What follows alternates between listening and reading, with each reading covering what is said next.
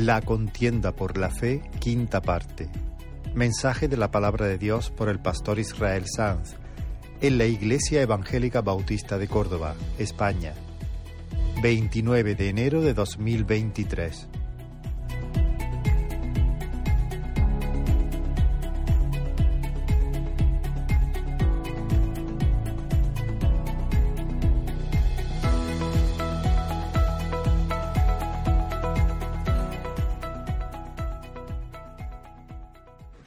Gloria al Señor.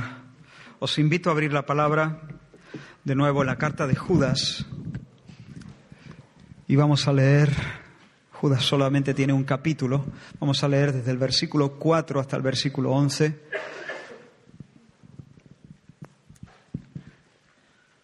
Judas, versículo 4, tenéis el texto en pantalla también.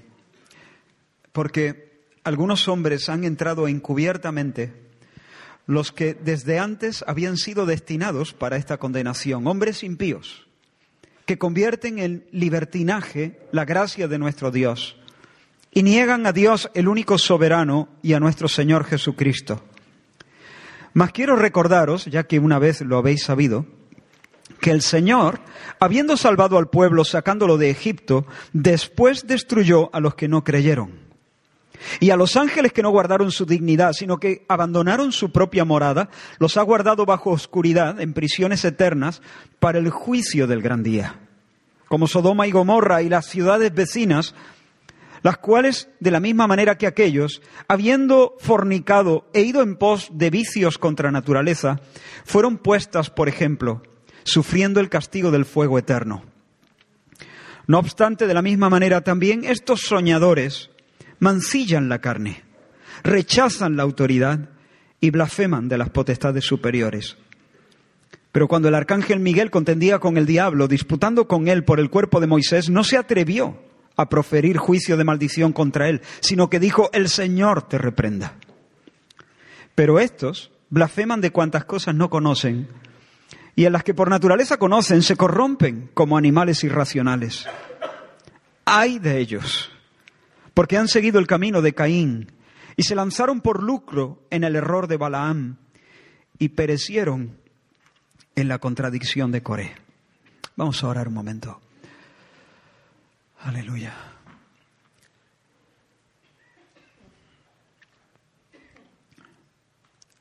Señor, estamos delante de tu palabra y necesitamos, Señor, no, no necesitamos un discurso, no necesitamos, Señor, una serie de datos, conocimientos.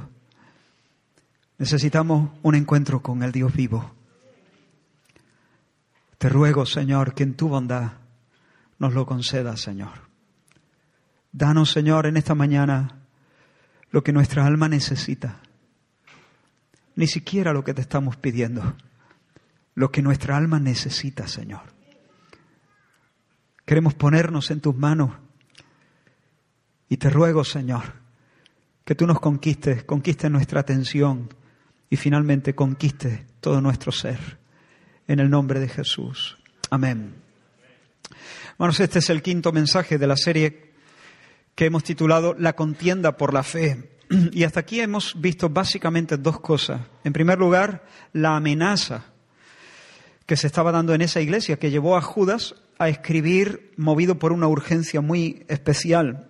Resulta que algunos hombres, que Judas llama hombres impíos, se habían infiltrado en esa iglesia y con sus enseñanzas y con su conducta, con su forma de vivir, estaban deformando la gracia, estaban desfigurando la gracia de Dios, estaban convirtiendo la gracia de Dios en una excusa para pecar, convirtiéndola en libertinaje, desenfreno, un salvoconducto para vivir como les pedía el cuerpo, de manera licenciosa.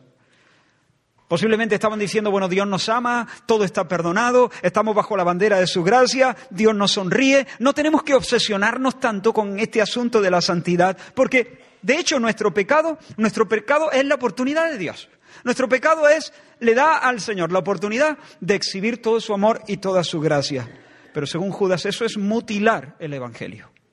Eso es traicionar a Cristo. Eso es poner en jaque la salud de la iglesia. Eso es lo que vimos en primer lugar. En segundo lugar, hemos visto cómo Judas convoca con cuatro exhortaciones muy concretas a los creyentes al combate, a la guerra, a contender, a pelear por la fe que ha sido dada a los santos de manera definitiva. Y quiero recordaros estas cuatro exhortaciones. En primer lugar, Judas les dice, haced memoria. Recordad que los apóstoles ya advirtieron que en medio de la iglesia habría burladores. Esto no es nuevo, esto ha sido profetizado. Por supuesto, la apostasía es dolorosa, pero la apostasía no, no pilla a Dios por sorpresa. Por lo tanto, lamentad, lamentad y llorad, porque es una tragedia, pero no os hundáis, no, no, no, no, no entréis en pánico, porque Dios, quien profetizó que esto ocurriría, todavía sigue estando al control, todavía sigue teniendo las riendas de la historia. En segundo lugar, tened cuidado de vosotros mismos. Tened cuidado. Custodiad vuestras propias almas. Custodiad vuestra fe. Conservaos a vosotros mismos en el amor de Dios. No salgáis de esa torre. ¿Y cómo? De dos maneras, asidos con firmeza de la verdad apostólica, no os mováis de la palabra revelada. Y en segundo lugar, cultivad una profunda comunión, un profundo compañerismo con Dios a través de una vida de oración guiada, energizada, potenciada por el Espíritu Santo. En tercer lugar, no os olvidéis de que sois peregrinos.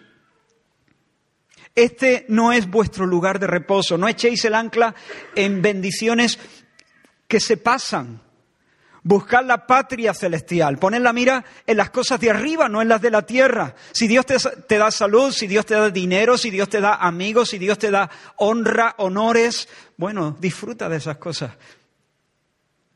Disfruta de esas cosas, pero no eches el ancla ahí. No dejes de caminar, sigue avanzando, sigue atalayando, sigue, sigue mirando eh, el horizonte desde el balcón de la esperanza. Sigue mirando hasta que el Señor aparezca trayendo en sus, en sus manos la bendición de la vida eterna, el disfrute, el pleno disfrute del Dios Trinidad. Y por último, la cuarta exhortación, no, no seáis indiferentes a los demás. Salid un poco de vosotros mismos, sed guardianes de los otros, atended a los que están en peligro. Este fue el último mensaje. Decíamos, a los que dudan, a los que dudan que atropelladlos, tratarlos de herejes. No, tenés compasión, tenés compasión. Tenés compasión de los que dudan. No son herejes, son hermanos sinceros. Son hermanos sinceros que han sido conturbados y Satanás los ronda y son especialmente vulnerables. Por lo tanto, no paséis de ellos, no los maltratéis. Recordad cómo el Señor trató a Tomás, el que dudaba. Lo trató y lo sacó de dudas. Haced vosotros lo mismo. Convidadles la palabra. Ayudadles a que metan sus dedos en la llaga rescatadles.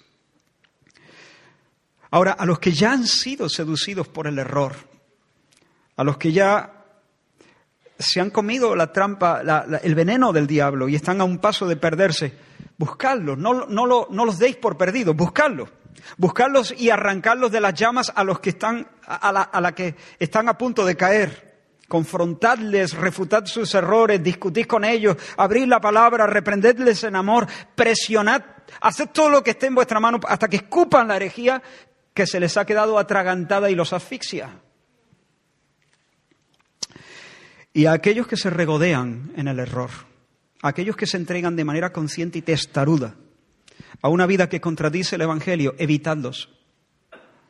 No los maldigáis, maldecirlos no, compadeceos de ellos, llorad por ellos, miradlos con compasión, pero manteneos a una distancia prudencial, porque el pecado es peor que la letra, que la lepra, perdón, porque nadie es inmune, porque las malas compañías corrompen y por tanto no andéis con ellos. No andéis con ellos, compadeceos, pero odiad lo que creen, odiad lo que hacen, sed intolerantes con sus, con sus desvaríos, con sus herejías. Así que cuatro cosas. Recuerda que estás avisado, custodia tu alma, mira al cielo con esperanza, cuida de otros. Espero que lo estemos haciendo. Porque esta es la manera de perseverar en un tiempo como el que nos ha tocado vivir. Soy consciente de que nosotros estamos librando ahora mismo una batalla espiritual.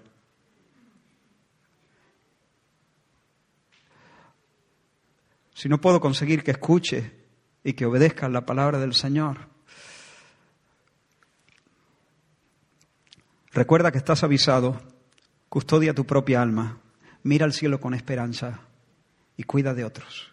Esa es la manera de combatir ardientemente por la fe dada una vez a los santos. Y en los minutos que tenemos por delante, queremos considerar algunos de los principales rasgos de los falsos maestros. Nos toca un texto difícil, nos toca un texto un poco raro, nos toca un texto muy poco conocido, pero yo espero que mientras vemos algunos de los rasgos principales de los falsos maestros que estaban eh, saboteando la salud de la iglesia esta, y además vemos la realidad del castigo divino que pende, que pendía sobre ellos, espero que el Señor ponga temor de Dios en nuestros corazones y que ponga además un violento rechazo hacia cualquier actitud o cualquier conducta que se asemeje a los de aquellos impíos.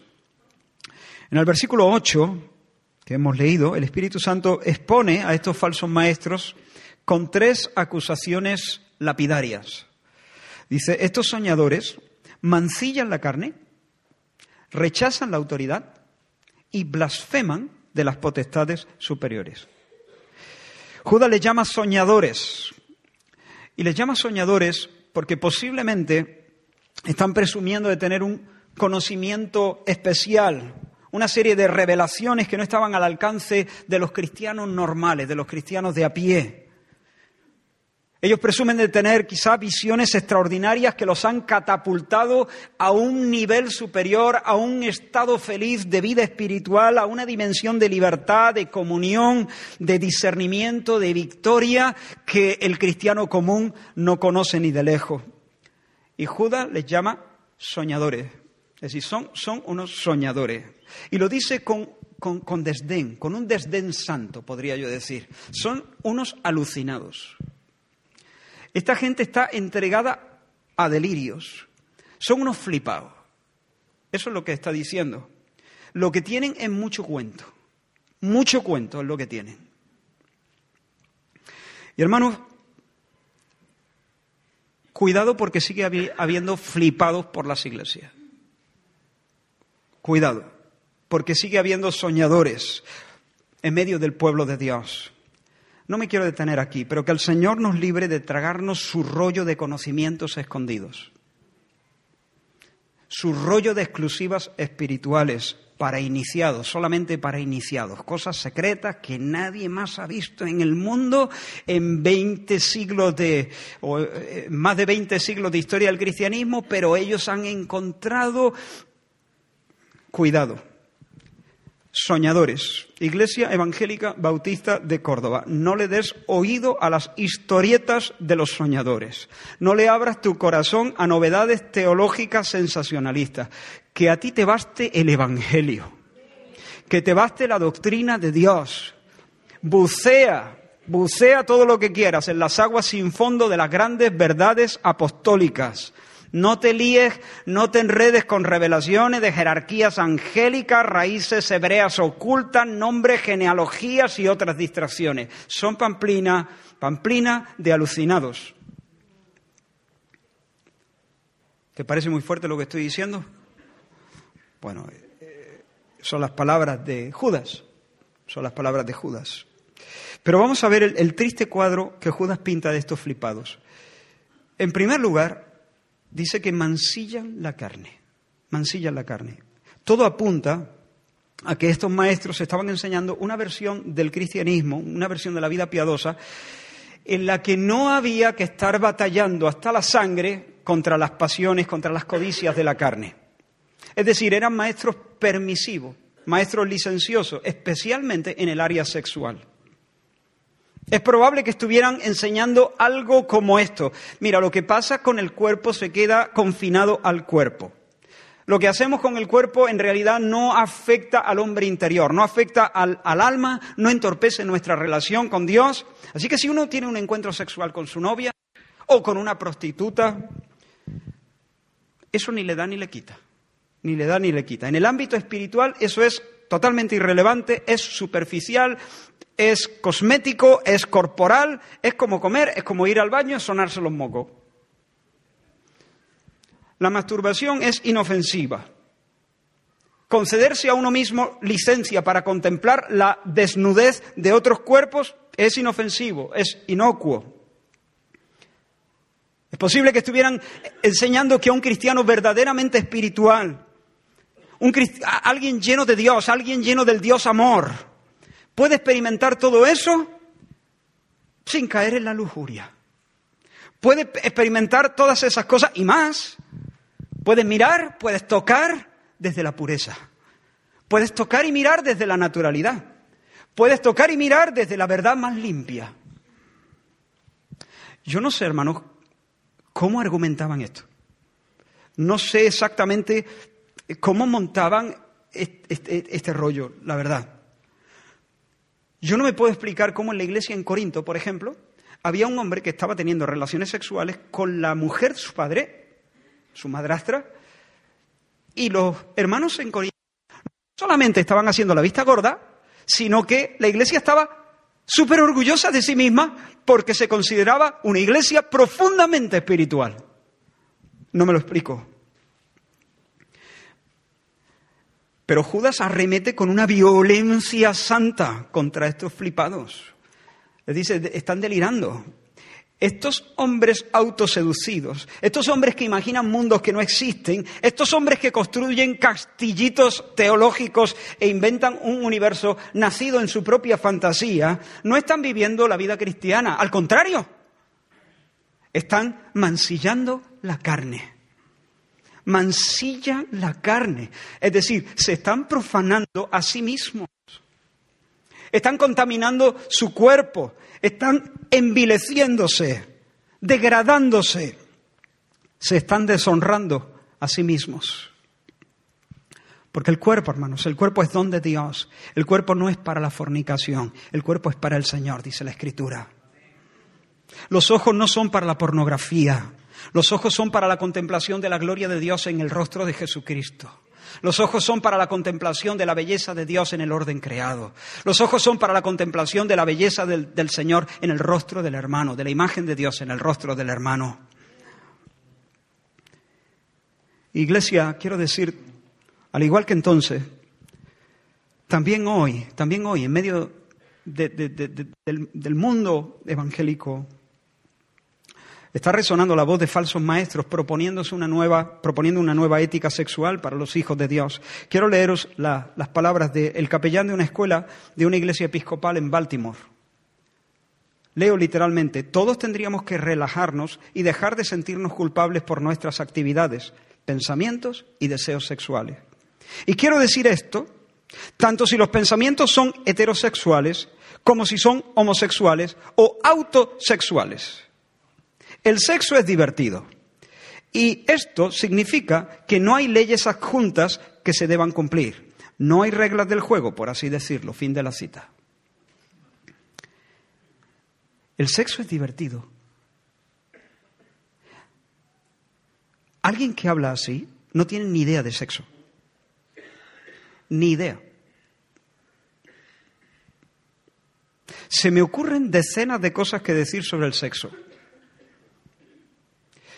Vivido dentro del marco del matrimonio, el sexo es hermoso, el sexo es placentero, el sexo es misterioso, el sexo es fecundo, el sexo es sagrado. Pero yo jamás hablaría del sexo como si fuera un juguete, un espacio de entretenimiento divertido, así nos va. Así nos va. Hermanos, cada vez son más los falsos maestros que dan su consentimiento a divorcio por cualquier causa. Basta con que alguno de los cónyuges diga que no aguanta más, que peligra su felicidad, que se acabó el amor, que su alma languidece, para que estos traidores de Cristo den su aprobación y animen a la pobre víctima a perseguir la dicha, porque tiene derecho a rehacer su vida con otra o con otro. Cada vez son más los que creen que la propuesta de castidad para los jóvenes es una propuesta ingenua e irreal. La virginidad se considera una especie de utopía que nosotros no podemos ni esperar ni exigir. Hombre, eso. ¿Quién lo hace? Pues los cristianos, ¿quién lo va a hacer?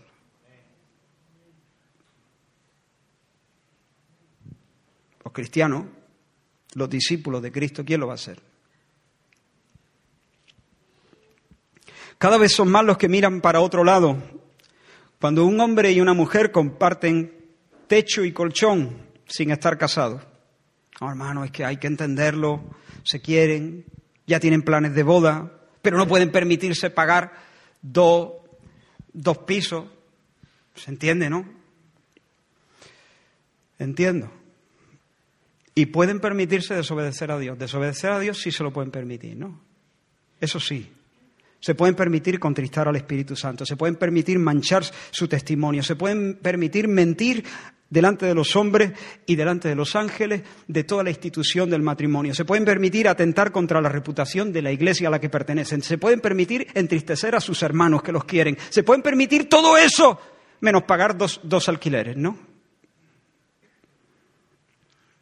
Ayer mismo, hermano, ayer mismo, por la noche, me llamó un hermano de otra ciudad diciéndome, ¿qué hago?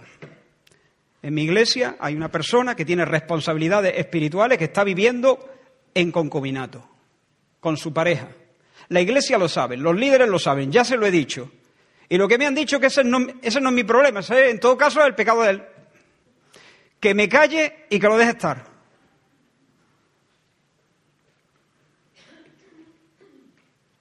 Cualquiera que esté en una situación semejante, mi consejo es, ama a esa gente, procura que se arrepientan y si no, sal de ahí, sacúdete el polvo de tus sandalias.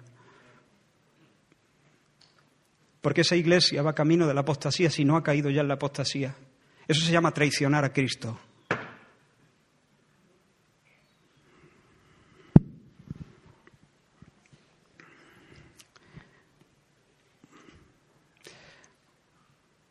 Nuestro Señor tiene, eh, tiene heridas. No le podemos hacer esto. Me dan ganas de presentarme allí. Me, me enfada esto. Me enfada. Los pondría delante del Cristo abierto en la cruz.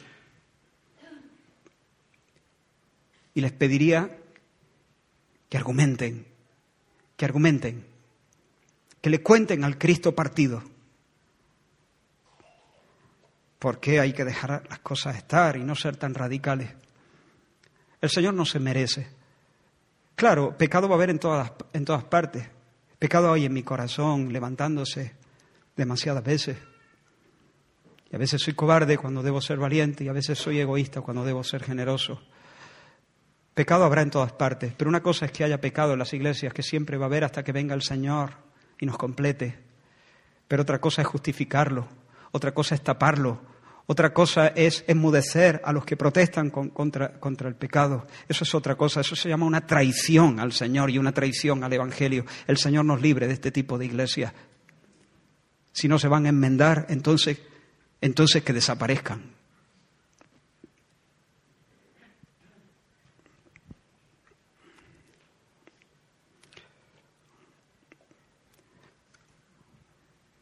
No, no se puede vivir así. ¿Por qué? Porque el Señor no quiere. Punto final. Cada vez son más los que defienden que hay una manera cristiana de practicar la homosexualidad. Bueno, bajo la bandera del amor, en realidad Dios es amor, ya no importa la edad, ya no importa el color de la piel, ya no importa el sexo biológico. Cada vez son más, hermanos, los que llaman fanáticos y fundamentalistas a quienes defendemos una ética bíblica con respecto a este tema de la sexualidad. Teólogos, pastores, iglesias y denominaciones enteras, incluso en nuestro país, están cayendo a los pies del falso Dios de la libertad sexual. Son unos flipados, soñadores, son idólatras que han hecho del placer y de la libertad sexual su comida y su bebida, el manantial de donde esperan encontrar sus alegrías.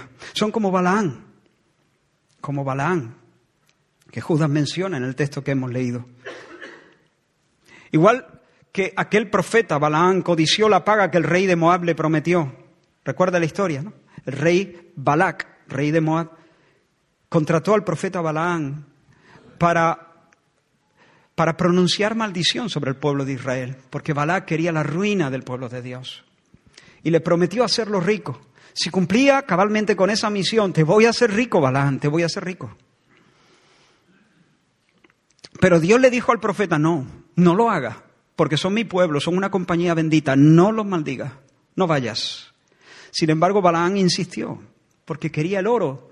Balaán se imaginó, yo qué sé, comprándose un terreno, edificándose una casita, viajando a lugares exóticos, rodeado de exquisiteces y de lujo, y porfió con Dios, peleó, peleó con Dios, insistió hasta que el Señor le dio permiso para profetizar con tal que dijese exactamente lo que Dios le diese en ese momento.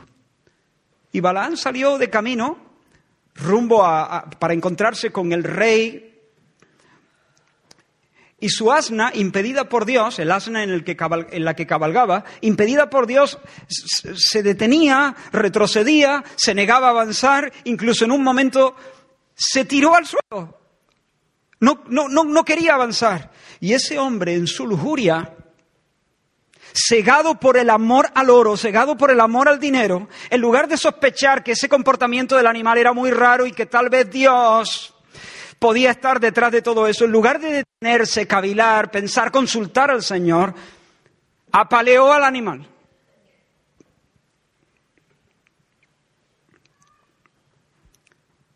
Lleno de codicia, lleno de lujuria. Pues de la misma manera que Balaán codició la paga del rey de Moab, los falsos maestros de ayer y de hoy buscan con el mismo ardor, con la misma lujuria, una cuota de libertad erótica.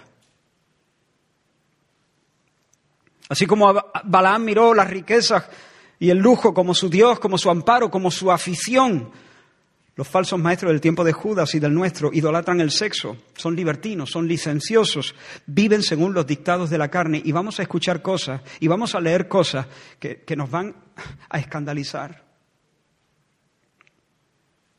Van a querer convencernos de que esta es la, de que esta senda ancha, de que esta senda espaciosa de la libertad sexual es la senda buena, pero no, no es la senda buena. Los que andan en esa senda no avanzan, se ensucian, se mancillan, se corrompen, se profanan a sí mismos.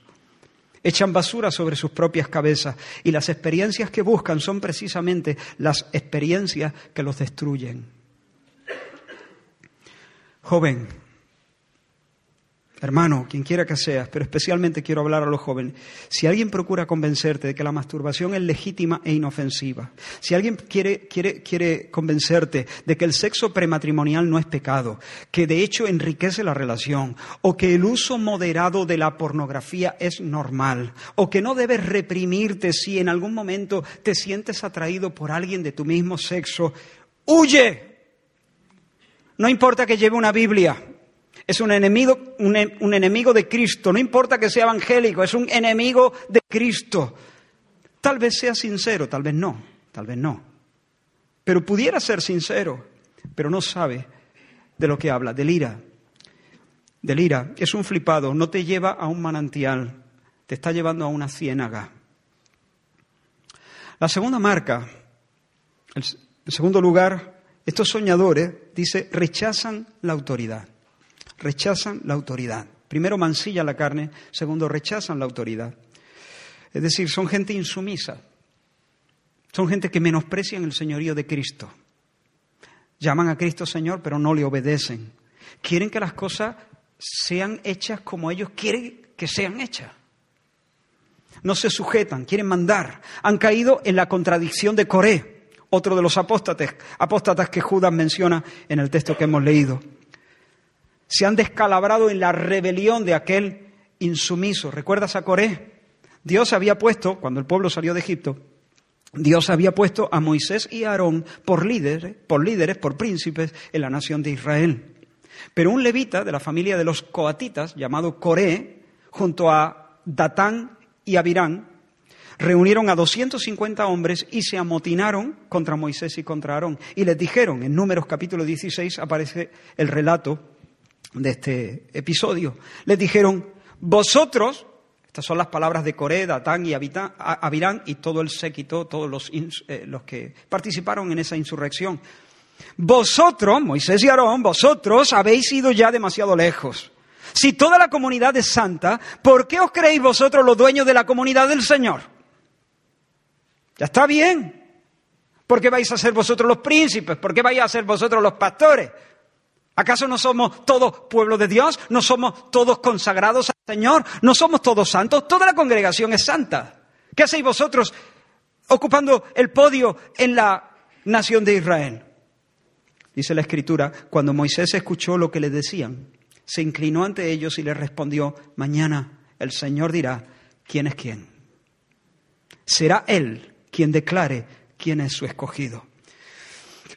Fíjate, hermano, Corea acusó a Moisés y Aarón de estar mangoneando la iglesia del Señor en el desierto, de erigirse como los dueños de la grey del Señor. Básicamente lo que le está diciendo es, Moisés, Aarón, aquí nadie es más que nadie, ¿eh? Aquí nadie es más que nadie, aquí todos somos santos, todos somos espirituales, por lo tanto, nadie tiene derecho a sacar la cabeza por encima de los demás. ¿Por qué vosotros os estáis colocando en un lugar de privilegio? En realidad, la autoridad que vosotros reclamáis para sí, esa es prerrogativa y es patrimonio de todos. Pero sabes que, hermano, Moisés lo caló perfectamente, lo caló directamente. Entre otras cosas, tampoco es tan difícil calar a un insurrecto, a un, insubordinado. Y, Moisés le dice, esta fue la respuesta de Moisés, sois vosotros, hijos de Leví, los que habéis ido demasiado lejos.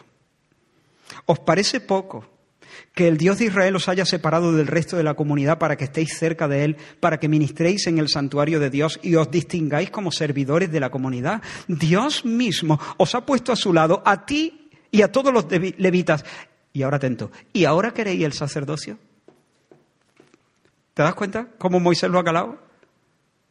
Tú no estás arguyendo en favor de la santidad de toda la congregación.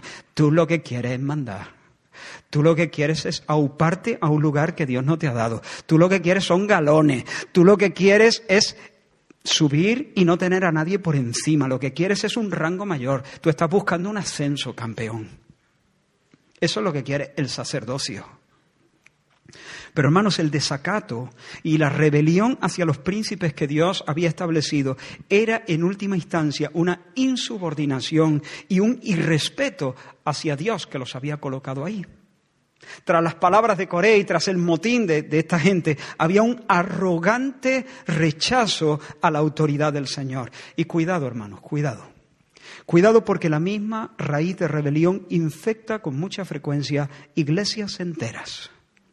En ocasiones detrás de frases como las escrituras no son fáciles y nosotros no podemos presumir de conocer a Dios exhaustivamente. ¿Quién conoce a Dios exhaustivamente? Nadie conoce a Dios exhaustivamente. ¿Quién puede interpretar las escrituras de manera objetiva y cabal? ¿Quién puede presumir de entender lo que este libro dice de manera objetiva. Por tanto, si tú llegas a un versículo y ese versículo para ti significa sí, adelante, pues hermano, adelante. Pero si otro llega a ese mismo versículo y, para él significa a veces sí, a veces no, pues déjale tranquilo. ¿O acaso presumes tú de entender este libro de manera cabal, exacta y objetiva? ¿Quién puede conocer a Dios de forma exhaustiva? ¿Quién puede levantarse en medio de la comunidad cristiana y decir, yo conozco perfectamente? Oye, pues seamos menos dogmáticos y dejemos, ay hermano, que cada vez que yo he, escuchado esas palabras, me ha venido un tufo de rebelión.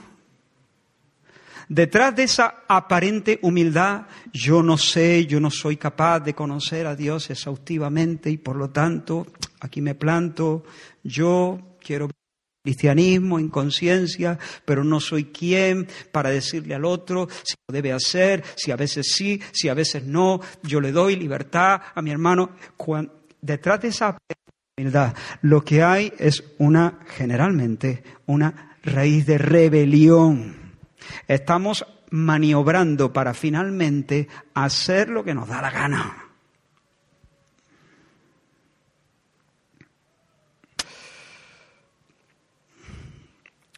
Por supuesto, nosotros no somos intérpretes infalibles, yo reconozco eso.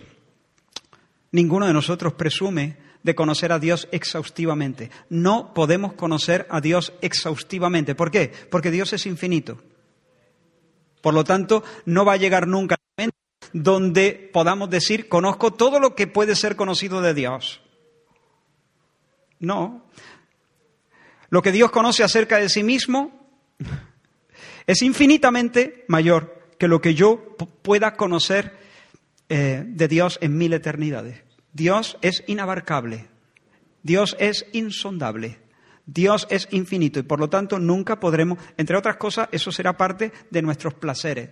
Saber que siempre hay un océano infinito de conocimiento, que siempre podemos proseguir en la admiración y el conocimiento del Dios eh, que nos rebasa, que nos trasciende. Pero nosotros decimos que aunque nosotros no podemos conocer a Dios exhaustivamente, sí podemos conocerle verdaderamente. Yo no puedo conocerle exhaustivamente, pero sí puedo conocerle verdaderamente. ¿Por qué? Porque Dios no ha permanecido mudo, Dios se ha revelado y Dios tiene la capacidad de revelarse de tal manera, con tanto talento, con tanta capacidad, que hasta yo le entiendo. No es virtud mía, es virtud de Dios. Dios es capaz de comunicarse conmigo. Dios es capaz de comunicarse conmigo. Y hacerlo con tanta claridad que luego me dice, enséñaselo a tus hijos. Por lo tanto, no podemos conocer a Dios exhaustivamente, pero sí podemos conocerle la verdadera. Claro que hay textos difíciles, claro que hay textos donde la prudencia nos exige no ser dogmáticos. Pero también decimos que hay muchos textos claros, que hay muchos textos unívocos, que no se pueden entender porque no, o sea, eh, de una manera y de otra, porque no son ambiguos, son muy podemos entenderlos y debemos obedecerlos. Y no podemos usar nuestra debilidad humana como una excusa para salirnos con la nuestra y justificar el cáncer que nos devora, que no es otro que el rechazo de la autoridad de Cristo, quien gobierna a su pueblo con el cetro de la Escritura. ¿Cómo gobierna Cristo a su iglesia? Con el cetro de la Escritura. Y hermano, no me vengas con que para ti ese pasaje significa. El pasaje, lo que significa para ti, ¿qué? Me trae sin cuidado. Y, lo que a, y a ti, lo que para mí signifique, te tiene que traer sin cuidado. Aquí lo único que importa es qué significa. Este libro no significa para ti una cosa y para mí otra. No tenemos esa libertad. Significa lo que significa. Lo que había, lo que hay en la mente de Dios. Y el Señor es capaz de comunicarse para que nosotros la comunidad del Señor, los discípulos del Señor. Porque hermano, entre otras cosas, si nosotros no somos capaces de interpretar bien este libro, entonces tenemos un Señor que no nos puede dar órdenes. O es que a ti viene y te visita todas las mañanas el Señor Jesús y te, lo dice directamente. ¿Cómo nos habla el Señor? Y si nosotros no somos capaces de interpretar este, este, este, este libro, entonces tenemos un Señor que no puede dar órdenes. Tenemos un Señor mudo. ¿Me estoy explicando? Entonces, cada vez que, escuches eso, ponte a olfatear el ambiente, porque es posible que, que detectes rápidamente que en el fondo lo que hay es una maniobra humana, carnal, para salirnos con la nuestra, para no terminar de sujetarnos a, bueno, la Biblia dice eso, pero tenemos que entender que no, pum, pum, y al final hacer lo que tú quieres. Por otra parte, hay, hay, hay expresiones como los pastores también son hombres, ¿eh? Los pastores también se equivocan y que los pastores también tienen muchas necesidades. Claro, claro. Los pastores somos ovejas perniquebradas que el Señor se tiene que poner a hombros, igual que tú, igual que todos. Personas falibles, profundísimamente necesitados. ¿Y qué? Pero eso no quita que los pastores fungen con una autoridad legítima que no les ha tocado en una tómbola, sino que Dios se la ha dado para ejercer un servicio amoroso de gobierno en la congregación local. Y cuando en conformidad a la escritura enseñan y reprenden, deben ser obedecidos sin más. Y hermanos, vivimos en un ambiente social de insubordinación en el que se fomenta la rebelión. Se celebra, de hecho, la rebelión. Se ridiculiza la obediencia como si fuera peloteo, como si fuera mero servilismo. Con frecuencia el héroe es el romperreglas, el indomable, el que protesta y se planta. Hay una legión de hijos de Coré en muchas iglesias, personas que reivindican su propia autonomía, que no soportan tener que plegarse al consejo de nadie. Pero como dijimos hace unos meses en un, en un mensaje que, si no recuerdo mal, se tituló Obedece, el corazón indócil hacia las autoridades establecidas es un corazón rebelde para con Dios y que acarrea maldición. Mira lo que dice Pablo cuando escribe a los romanos en el capítulo 13, el quien se opone a la autoridad, a lo establecido por Dios, resiste. Y los que resisten acarrean condenación para sí mismos. ¿Sabes cómo terminó Coré? ¿Sabes cómo terminaron Datán y Abirán? Fueron tragados vivos por el suelo que pisaban. Se abrió la tierra y se los tragó. Y ese será el fin, realmente. No, no, Dios no bromea. Ese será el fin de todos los insumisos. Así que mancillan la carne, estos soñadores mancillan la carne, se autoprofanan.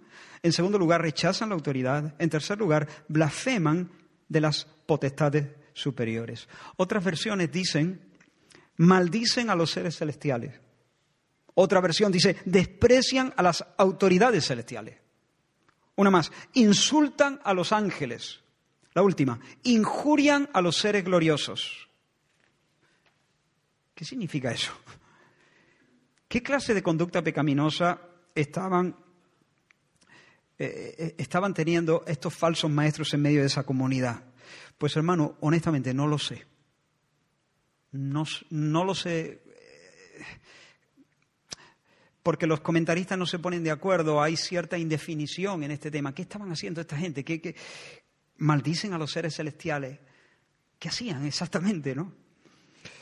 Yo me inclino a pensar que en base a ese conocimiento espiritual que tenían o que decían tener, que decían tener, se jactaban de tener autoridad espiritual sobre ángeles y sobre demonios, y a estos últimos, a los demonios, los vejaban los vejaban con sus palabras, proferían maldiciones en un alarde de chulería, directamente.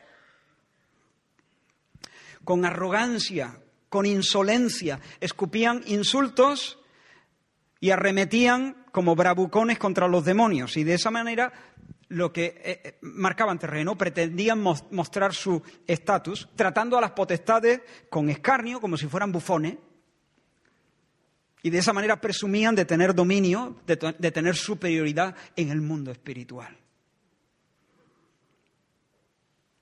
Judas dice, son unos flipados. Están alucinando, deliran. Ni siquiera el arcángel Miguel, dice Judas, ni siquiera el arcángel Miguel, que por cierto es el jefe de los escuadrones celestiales, quien, según Apocalipsis 12, batallará eh, con éxito contra Satanás en la hora final. Ni siquiera Miguel cuando disputó contra el diablo por el cuerpo de Moisés, y esto Judas lo saca de un, de un texto antiguo, algunos, eh, la asunción de Moisés, pero no quiero entrar ahí, no tenemos tiempo. Eh, ni, siquiera, ni, siquiera Miguel, cuando estaba en pugna con, con el diablo, se atrevió a maldecirle directamente. Ahora, tened en cuenta, hermanos, Satanás era un ángel caído. Miguel tenía más fuerza, seguramente. Miguel tenía más derechos que Satanás, seguramente. Pero en la guerra espiritual, Miguel no se movió con chulería y con prepotencia. Miguel no, no se plantó delante del diablo y le dijo, tú, baboso, te huele el aliento. Te voy a cortar la mitad de tus alas, te voy a meter en un bote, te voy a dejar dando vueltas como una mosca maltrecha hasta que me duela la barriga de reírme. No le dijo eso. El arcángel de Dios apeló a la autoridad divina. Peleó, peleó contra el diablo, pero peleó sin arrogancia, sin petulancia, sin ir de nada. Peleó desde la humildad. Peleó sin señal. ¿Has visto cómo hacen los, futbolistas? Los futbolistas cuando quieren reivindicarse, ¿eh? se dan la vuelta, miran al público y y se señalan el nombre. No lo haga, queda muy feo. Es como diciendo, aquí estoy yo, aquí estoy yo, mirad mi nombre, acordaos de él. Soberbia. Cuando Miguel luchó contra Satanás no se señaló el nombre, señaló a Dios. El Señor te reprenda. Apuntó con su dedo al Altísimo. Y no se comportó Miguel así porque tuviera miedo a Satanás. Se comportó así por deferencia a Dios, reconociendo a Dios como la fuente verdadera de toda verdadera autoridad. Sin embargo, estos soñadores, estos flipados blasfeman, blasfeman contra las potencias superiores, contra los ángeles, se despachan a gusto. Judas dice, no tienen ni idea de lo que hacen, ni idea, ni idea. Carecen de discernimiento, están dominados por sus instintos. Eso lo hemos leído.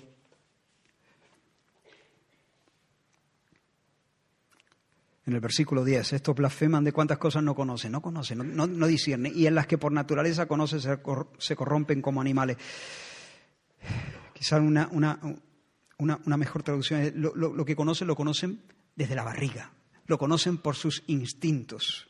Saben lo que saben no porque están razonando las cosas a la luz del conocimiento de Dios, Saben lo que saben siguiendo sus impulsos, sus sentires, sus apetitos, sus corazonadas. Son como animalitos, animalitos. Piensan con, la tripa. Y viviendo así se estropean, se corrompen, se deshumanizan. Estos maestros impíos han seguido el camino de Caín. Caín fue un soberbio y un, y un, blasfemo. ¿Recuerdas a Caín? Caín se presentó delante de Dios ofreciendo un culto sin fe. La Biblia dice que su hermano Abel, por la fe, por la fe Abel ofreció un más excelente sacrificio. Dios había dispuesto que los adoradores deberían, debían acercarse a Él en virtud de la sangre del sacrificio vicario de un inocente. Tenía que haber derramamiento de sangre. Y Abel trajo un cordero. Se acercó en fe, confiando en la palabra del Señor. Pero Caín este, este Caín dijo, Dios ha dicho un cordero, pero bueno, el que dice un cordero dice una zanahoria. Y trajo de lo mejor de la tierra. Dejó caer a tierra la palabra del Señor. La menospreció. Se acercó a Dios con insolencia. Y puso sobre el altar su ofrenda de zanahoria y lechuga y se quedó tan pancho. Y encima esperaba que el cielo le hiciera la ola. Y porque a Dios no le hizo gracia el culto de Caín, se enfadó, se enfureció. ¿Te das cuenta de lo... ¿Te das cuenta de, cómo, de cómo está actuando Caín? Es un insolente, es un presumido, es un soberbio, es un blasfemo, pero tú ¿con quién te crees que estás tratando? Si Dios te ha dicho un cordero, tú no bueno, Dios ha dicho un cordero, pero verás, cuando vea mis puerros, verás cuando vea... Pero tú quién te crees que eres? Pero con quién te crees? El Dios que tú tienes en tu mente es un diosito voluble, manipulable, pequeño, que no sabe lo que quiere, pero ese no es el Dios de la Biblia. Eres un blasfemo. Vete con tu culto a otra parte.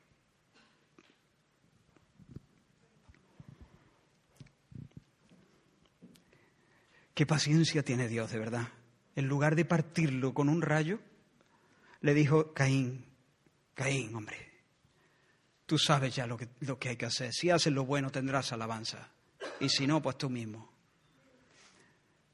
Y una de las últimas cosas que se nos dicen de Caín es Caín salió de la presencia del Señor. Adiós muy buena. Y luego edificó una ciudad y vivió así, como un impío, como un blasfemo, como un orgulloso, como un pedante, como un soberbio, como un como un apóstata. Caín habrá, se habrá ido refunfuñando y dice, encima, encima que le traigo una ofrenda, encima, encima que vengo, encima que ofrendo. encima que ofrendo. El hombre piadoso no piensa así. El hombre, el hombre piadoso, la mujer piadosa dice que Dios me ha dado el honor de los honores de acercarme a Él. Oh, me quiero limpiar, me quiero preparar, quiero entender cómo se hacen las cosas, porque si Dios me ha concedido este honor, entonces no puedo moverme torpemente en esta tierra santa. Es diferente, ¿no? ¿Sabes que hay gente que piensa así de Dios encima? Encima que vengo, encima que sirvo, encima que doy, encima que no falto, encima que, encima que. Todo eso encima lo estás diciendo con el aire que Dios te presta.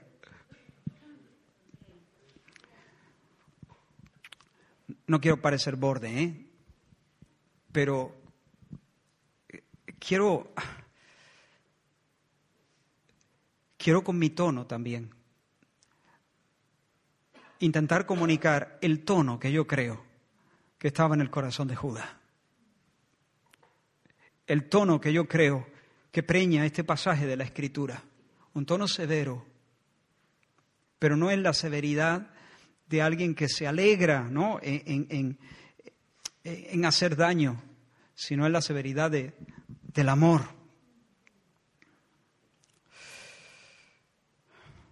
Aquel día, como digo, Caín blasfemó contra la majestad de Dios, no le santificó, no le honró, no tembló delante de su mandamiento, vino con su religión inventada esperando un aplauso del cielo, Caín creyó ser lo que no era, se vino arriba, se olvidó de la distancia infinita entre el creador y la criatura.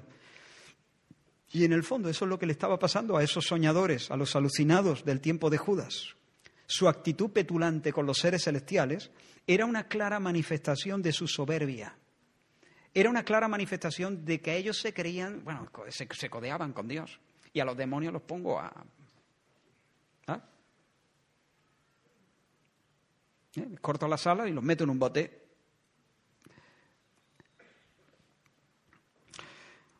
No hace mucho un predicador engañó a su congregación diciéndole que somos Jehová Junior. Que los cristianos somos Jehová Junior.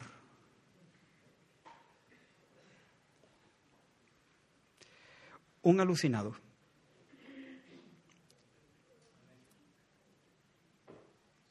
Cuidado con esto porque el hombre en su soberbia puede, puede ser muy ridículo.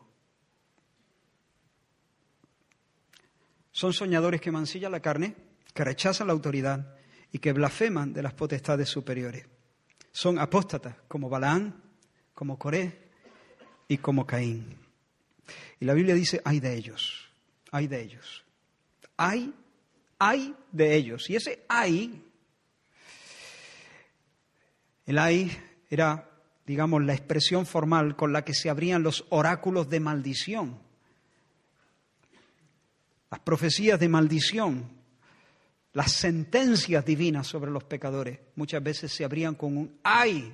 Jesús utilizó esta fórmula profética cuando se dirigió a los fariseos y les dijo, ay de vosotros, escribas y fariseos, hipócritas. Y Judas de nuevo utiliza esta expresión, ay de ellos. Es una sentencia final. El ay divino es el grito de guerra del Dios que ha decidido acabarlos. Hermanos, quiero decir, hay falsos maestros que minan la iglesia hoy en día. Pero también hay un Dios santo que no los tendrá por inocentes. Hay un Dios vengador, vengador. Creo que dije esto en una ocasión, pero no estoy seguro, lo repito por si acaso. ¿La venganza es buena o mala? La venganza es buena. Las cosas no pueden quedarse torcidas. Las cosas hay que ponerlas en su sitio. La venganza es buena. Pero la venganza es de Dios. Cuando nosotros la asumimos, cuando nosotros eh, nos, mm, nos, arrogamos la, el derecho de ejecutar venganza, de, de ser los justicieros, los vengadores, eh, entonces nosotros nos colocamos en un, en un lugar, usurpamos el derecho divino y nos hacemos enemigos de Dios y nos exponemos a su castigo. El Señor ha dicho, estate quieto, mía es la venganza, yo pagaré. Yo pagaré, tú no. Pero es que me lo han hecho a mí. Bueno, tú confía en mí, yo te consuelo y tú déjame que yo ponga las cosas en su sitio. Pero hermano, Dios va a poner las cosas en su sitio, porque Dios se hace llamar a sí mismo el Dios de las venganzas. Y Dios no tiene nombre feo. Ese es su nombre hermoso, bendito, al cual honramos, veneramos y hacemos homenaje en esta mañana. Dios no tiene por inocente al culpable. El Señor no es un osito de peluche, el Señor no es un diosito de azúcar, el Señor no existe para repartir sonrisas, apapacharnos y hacernos sentir buenas vibraciones. El Señor no es eso. Eso solamente exige, eh, existe, perdón, en la imaginación de alguno. Con Dios no se juega, dice la Escritura. Dios no puede ser burlado. En otras palabras, nadie se burla de Dios. Él es bueno. Él es bueno. Él es tan bueno. Él es tan, tan, tan bueno que consume todo lo malo. Por eso la Biblia lo llama fuego consumidor. Y Judas presenta tres momentos en los que Dios desnudó su santo brazo para poner en su sitio a los falsos que le provocaron. Quiero recordaros, lo hemos leído, quiero recordaros, ya que una vez lo habéis sabido, que el Señor, habiendo salvado al pueblo, sacándolo de Egipto, después destruyó. ¿Después qué? Destruyó a los que no creyeron. En medio del pueblo que salió de Egipto había una compañía de incrédulos que tenían el corazón de piedra. Cruzaron el Mar Rojo, bailaron y cantaron en la otra orilla. Comieron el maná cada mañana, Sintieron el calor de la columna de fuego cada noche, pero no creyeron. Vieron los milagros, pero no vieron a Dios. Y le fueron infieles y blasfemaron, blasfemaron, se hartaron de blasfemar. En cada encrucijada, en cada prueba, en cada aflicción levantaron reproches contra Dios. Sentaron al Señor en la silla de los acusados. Le pidieron explicaciones al Señor. ¿Qué pasa? ¿Qué pasa para morir en el desierto? No. Menudo plan. ¿Te das cuenta? Blasfemo, como Caín, como los alucinados que se atreven a decir cosas, insultos, injurias a las, a, las, las potestades. Dios acabó con ellos. Acabó con ellos. He echado cuenta de las personas que salieron de Egipto, las he multiplicado por Dios porque la cifra se nos da de hombres, digo, el mismo número de mujeres, el número de años dando vueltas y me salen 90 muertes por día. Pum, pum, pum. No hice las horas ni los segundos, pero muchas muertes, ¿no? En el pueblo. Sembrando el desierto de cadáveres que sucumbían por infieles, sin disfrutar de la promesa de una tierra de leche y miel, así como Caín se alejó de la presencia del Señor, fundó una ciudad sin Dios y no pudo disfrutar de la amistad del Señor. Y Dios también juzgó a los ángeles que se amotinaron y quisieron auparse a una posición que Dios no había diseñado para ellos. Dice, a los ángeles que no guardaron su dignidad, sino que abandonaron su propia morada. Dios los ha guardado bajo oscuridad en prisiones eternas para el juicio del gran día. No voy a tomar apenas tiempo, estoy terminando. Son textos que bueno, necesitarían quizá una explicación más amplia, pero el Señor confirió un estatus altísimo a los ángeles, pero a los ángeles les pareció poca cosa. Y no respetaron su rango. Y se alzaron para asaltar los cielos y ocupar el trono. Y en lugar de agradecer la gracia del Señor, en lugar de cantar alabanzas a su nombre por haberles dado el estatus que les había dado, dijeron seremos semejantes al Altísimo. ¿Y qué hizo Dios?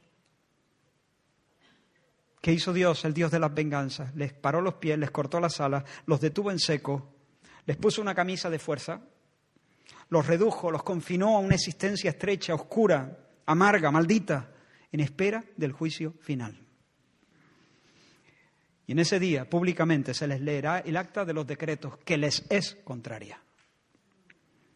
Y serán destinados a una condenación eterna en el infierno, junto a Coré.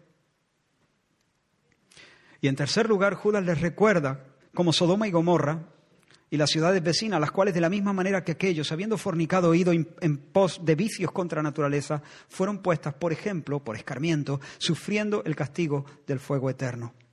Los habitantes de aquellas ciudades también se salieron de los raíles propuestos por Dios, igual que los demonios se salieron de los raíles del estatus, del rango que Dios les había dado, los habitantes de Sodoma, de Gomorra y, de, la ciudad de, de aquel lugar, también se descarrilaron, se fueron por, su, por la tangente, se entregaron a la fornicación, mancillaron sus cuerpos, dijeron el sexo es divertido, divirtámonos, como dice una canción, sin tener otra fe que la piel ni otra ley que el deseo.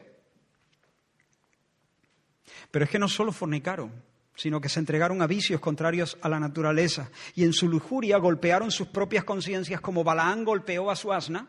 Ellos golpearon sus propias conciencias y se metieron en la cama hombres con hombres y mujeres con mujeres, despreciando el uso natural, despreciando la sabiduría de Dios, la bondad de Dios y la autoridad de Dios. ¿Y qué hizo Dios? Dios los toleró por mucho tiempo. Dios les dio testimonio por medio del justo Lot, que afligía su alma cada día viendo la nefanda conducta de estas personas. Pero después, llegado el momento, agotada su paciencia, los aplastó bajo una lluvia de fuego y ceniza y los puso como escarmiento. ¿Por qué? Porque Dios es bueno. Porque Dios, el Dios de las venganzas, no va a permitir que la mugre impere, sino su santidad, su santidad blanquísima. Y puso Sodoma y Gomorra y las ciudades del valle como testimonio indiscutible de que nadie se burla de Dios. Y Judas nos dice, pues a pesar de conocer estas cosas, estos soñadores siguen, siguen, provocan al Señor. Hay de ellos.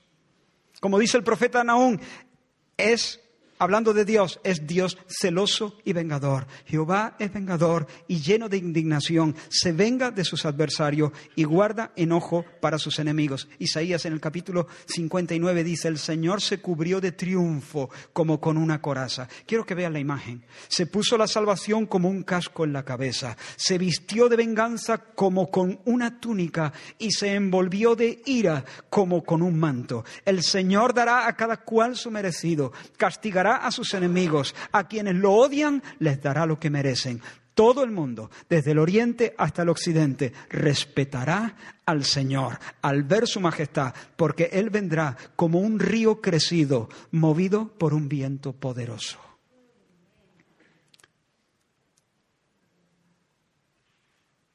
Hermanos, el Señor no solo va a poner en su sitio a los políticos soberbios que con insolencia dicen desde la tribuna del Congreso de los Diputados en un alarde de ignorancia y estupidez suicida, que no hay gobierno, ni Estado, ni partido político, ni Dios que pueda decidir sobre el cuerpo y la vida de las mujeres.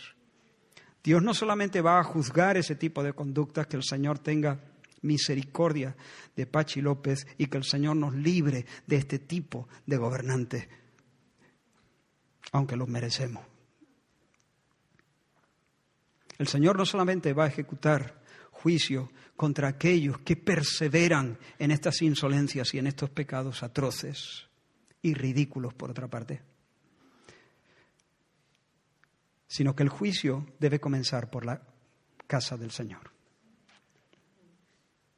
El juicio va a comenzar entre aquellos que no se pronuncian así, que no dicen este tipo de declaraciones insensatas, pero que viven como señores de sus cuerpos, señores de sus horas, señores de sus destinos. Y temo que algunos aquí estén a punto de morir sin herencia e ir a parar con los demonios en el día del juicio junto a Caínes, Corés y el resto de flipados. La Biblia dice, el que no amare al Señor Jesucristo sea anatema, sea maldito. Maldito el que no amare al Señor Jesucristo. Yo no lo esto no me lo estoy inventando yo. Esta es la palabra del Señor y el Señor no, o sea, no, fue un subidón del Señor, no fue un momento de coraje donde el Señor dijo algo que en realidad no piensa. Esta es la palabra del Señor para ti y para mí. El Señor dice, maldito el que no amare al Señor Jesucristo. Maldito, hay de ellos, hay de él. Hermano, yo no quiero escuchar de labios del Señor un ay de maldición. Yo quiero oírle decir a ti y a mí, venid benditos, venid benditos de mi Padre, heredad del reino. Por tanto, hermanos, en lugar de darle rienda suelta a nuestras pasiones, de abrirnos a la inmoralidad que satura el ambiente, seamos como José en Egipto. Digámosle a esa mujer, la mujer de Potifar, digámosle a esa prostituta descarada, no, no puedo acostarme contigo, pecaría contra Dios. Yo amo al Señor Jesucristo, amo al Señor Jesucristo. Por lo tanto, ni heterosexualidad, eh, ni, ni, fornicación heterosexual, ni homosexual, ni autosexual. Yo amo al Señor Jesucristo, santidad al Señor. Al Señor he puesto delante de mí, dice el Salmo 16, al Señor he puesto delante de mí. En otras palabras, siempre tengo presente al Señor. Siempre tengo presente al Señor. Con Él a mi, a mi derecha, nada me hará caer porque está a mi diestra, no seré conmovido, dice la reina Valera. Así que hermano, abate los ídolos, mata la codicia, hazle un desplante, como, bueno, hazle un desplante al oro de Balac. Dile al Señor, me bastas tú, Señor. Tú, Señor, alegría de mi alma, hermosura, vida mía. Contigo está el manantial de la vida, en tu luz veré la luz. Pídele, hermano, al Señor un corazón sumiso, un corazón obediente, un corazón contento con tu rango, contento con tu rango. Sigue las pisadas del hombre, del hombre Dios, Jesús de Nazaret, quien cuando quisieron hacerle rey de manera prematura, cuando quisieron darle el trono, él se, se escondió, se aisló del ruido de la turba para contemplar el trono de su Padre en oración. Mano, no seas como Caín trayendo una ofrenda de puerro, de zanahoria y de lechuga y esperando encima que Dios te ovacione. No blasfemes, no insultes su majestad con tu insolencia. Ven temblando de emoción, ven temblando de respeto y dile, oh Señor, Señor de mi alma, el hacer tu voluntad, Dios mío, me ha agradado. Aquí me tiene, obra en mí, complétame. No me sueltes hasta que yo pueda decir como mi Señor, yo hago siempre lo que le agrada.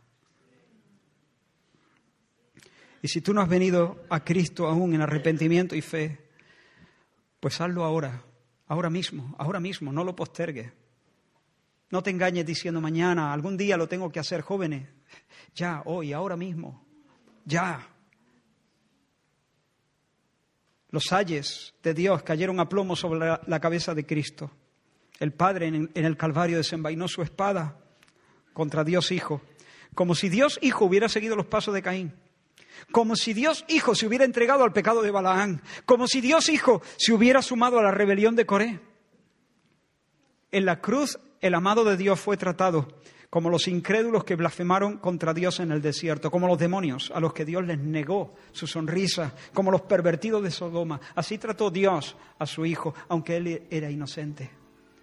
El Hijo soportó los rigores del infierno en favor de los pecadores, pero como era inocente, como lo hizo en obediencia, en amor al Padre y en amor a su pueblo al que quería redimir. La muerte no pudo sujetarle y resucitó al tercer día. Bendito sea el nombre del Señor. Y si tú hoy le reconoces, Señor, y si tú hoy reconoces que su sangre, que es el sacrificio que Él hizo en favor de los pecadores, es tu única esperanza, entonces si te vuelves a Dios en arrepentimiento y fe, el Señor te perdonará te mirará como si nunca hubieras pecado.